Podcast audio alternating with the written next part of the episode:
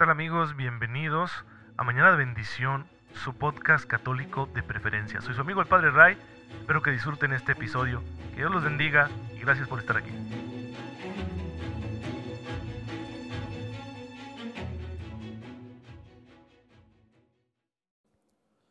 Muy buenos días, muy feliz jueves eucarístico, queridos hermanos, bienvenidos a su podcast católico favorito, Mañana de Bendición. Soy su amigo el Padre Ray, espero en Dios que se encuentren muy bien con una fe muy viva que les permita gozar de todas las cosas buenas que Dios quiere confiarnos hoy, de su gracia, mediante la cual podremos hacerlo todo imitación de Cristo, con un corazón como el suyo, porque la imitación de Jesús no tiene que ser meramente exterior, sino tiene que, tiene que proceder de nuestros actos internos también, de nuestro corazón.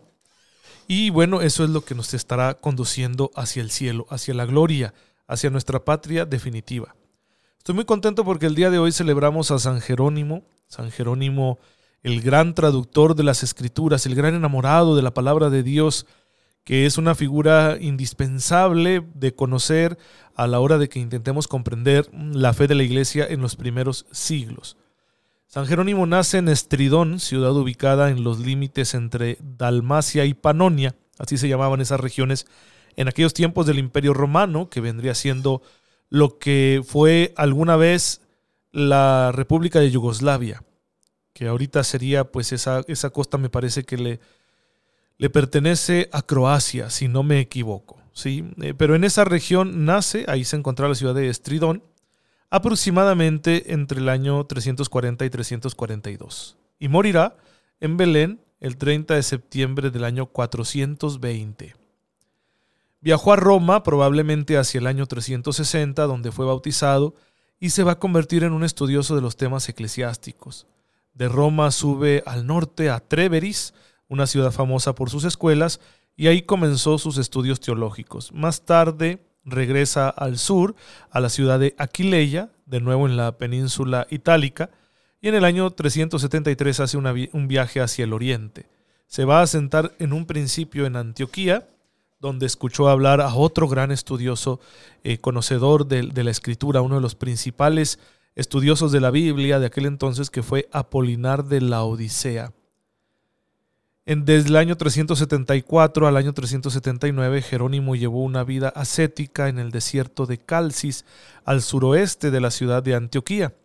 Ahí fue ordenado sacerdote y luego viajó a Constantinopla, aproximadamente en el año 381 y trabó amistad con otro gran santo de la iglesia, San Gregorio de Nacianzo. Desde el año 382 hasta el 385 vivió un periodo en Roma, cerca al Papa Damaso. Cuando murió el Papa Damaso, pues entonces eh, em, había envidias, ¿no? Porque el Papa Damaso confiaba mucho en él y debido a la presión de los envidiosos decidió retirarse de la ciudad de Roma. Regresó a Antioquía, visitó Alejandría y llegaría a Belén se estableció ahí fundando un monasterio, ayudado de algunas eh, damas de la sociedad romana que también querían vivir bajo su dirección una vida monástica.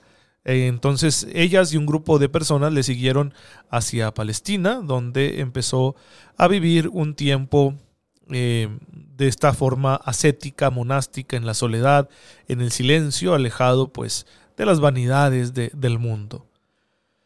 Allí en esa región tuvo problemas porque se dedicó a defender la fe contra los seguidores de un tal Rufino y contra los seguidores de Pelagio que negaban algunas de las verdades fundamentales de la fe católica.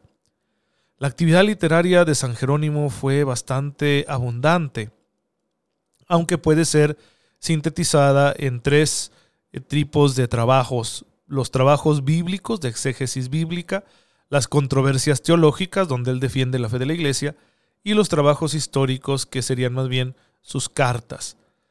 Eh, la cronología de sus escritos más importantes nos permite darnos cuenta que empezó a escribir a temprana edad.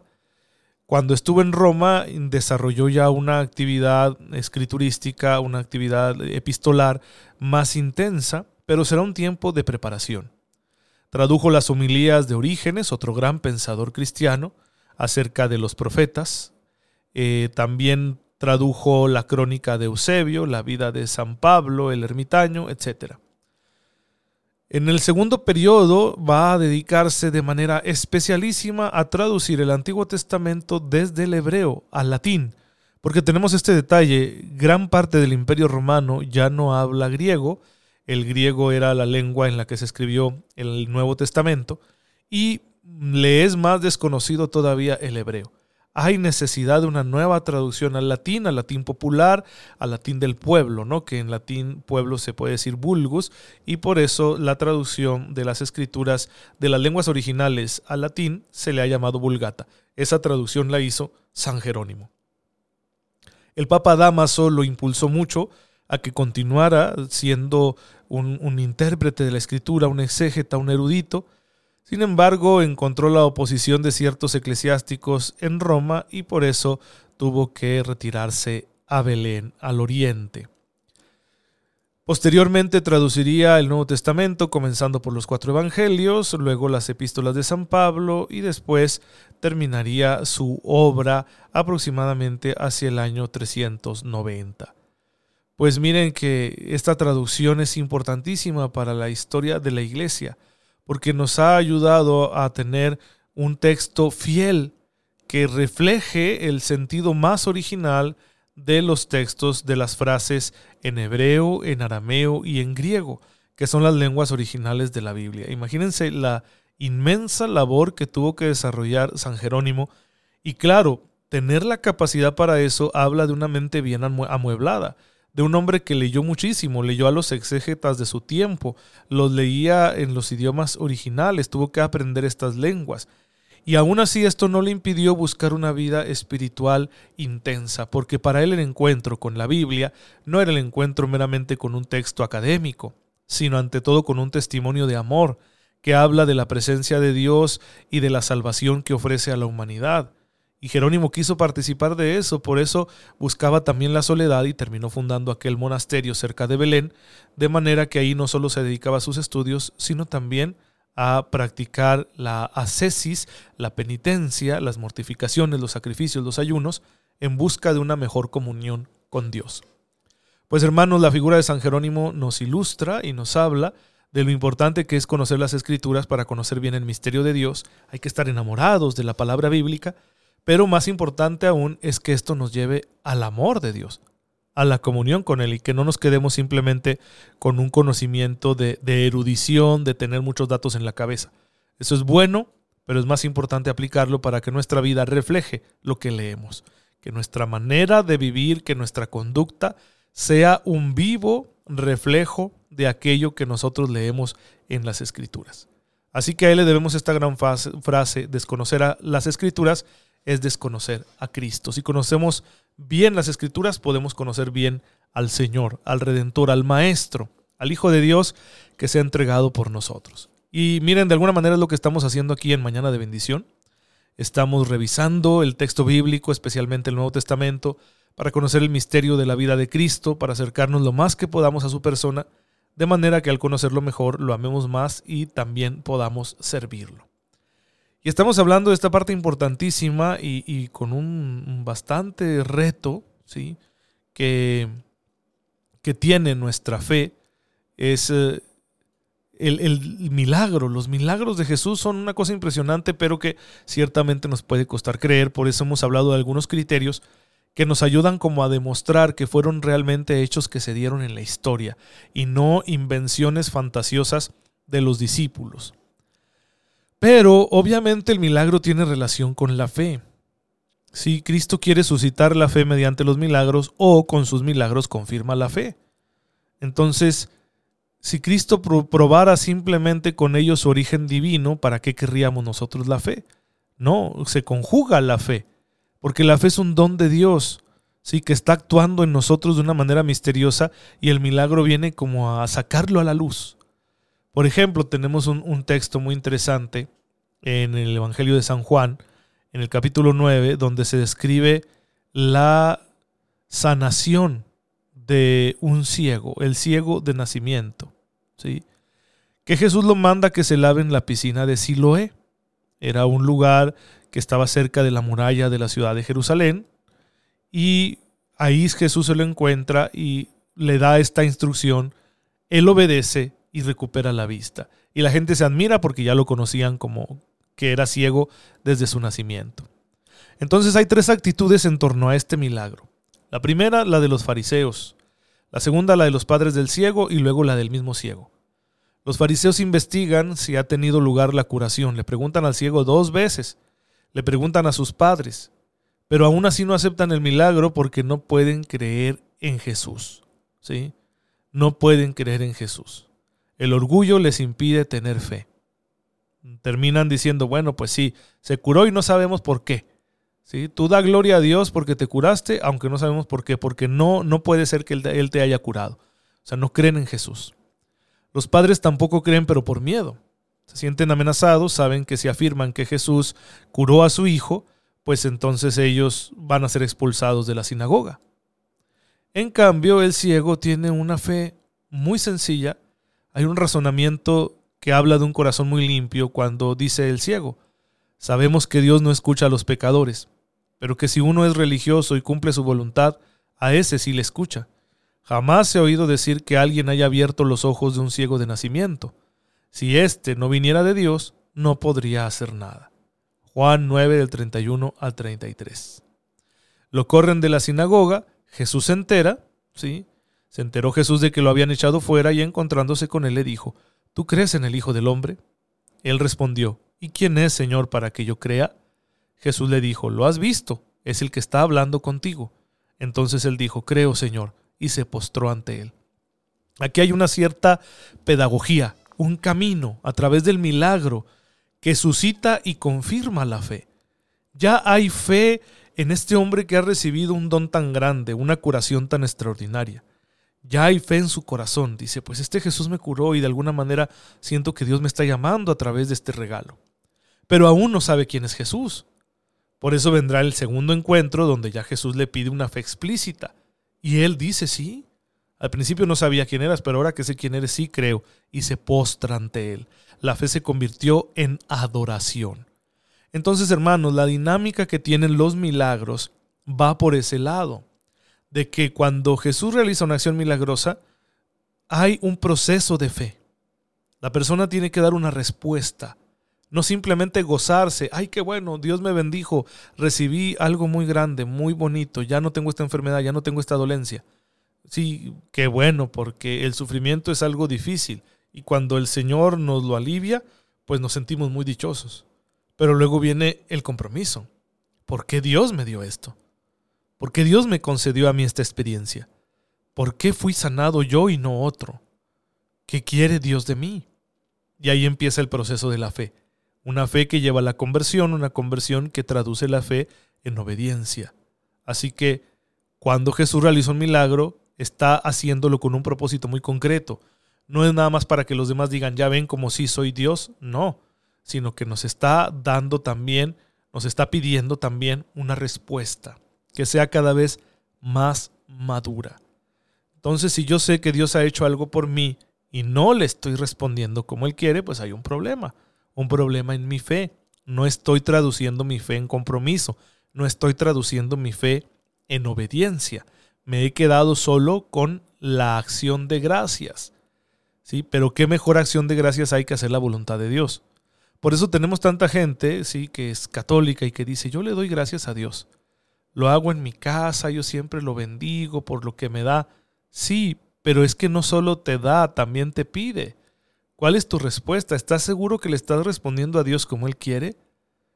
Porque la gente dice eso para excusarse, decir, sí doy gracias a Dios, pero no voy a la iglesia, no voy a la parroquia, no voy a la comunidad, no sirvo en la comunidad.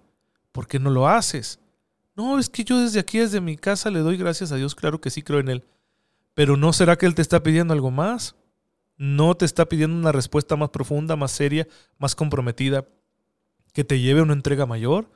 ¿No te está pidiendo que le des gracias como Él quiere que le agradezcamos, con el culto que le damos en la Eucaristía? Porque no lo estás haciendo. Entonces nunca hay que reducir nuestra fe a eso, sino que si estamos verdaderamente agradecidos con Dios por lo que Él ha hecho por nosotros, nosotros le demos gracias obedeciéndolo comprometiéndonos con Él, dándole una respuesta generosa desde nuestro corazón, no meramente exterior. y que toda nuestra vida de ahí en adelante gire en torno al misterio de Cristo en nuestra vida. Pues bueno, hermanos, esa es la función del milagro, suscitar la fe, confirmarla, ¿sí? El milagro ha sido comprobado por otros, estamos volviendo al caso del ciego de nacimiento que ha sido sanado. Es decir, no se puede negar, los demás lo están confirmando. Sin embargo, solo el que tiene el corazón limpio de orgullo y comodidad lo puede aceptar.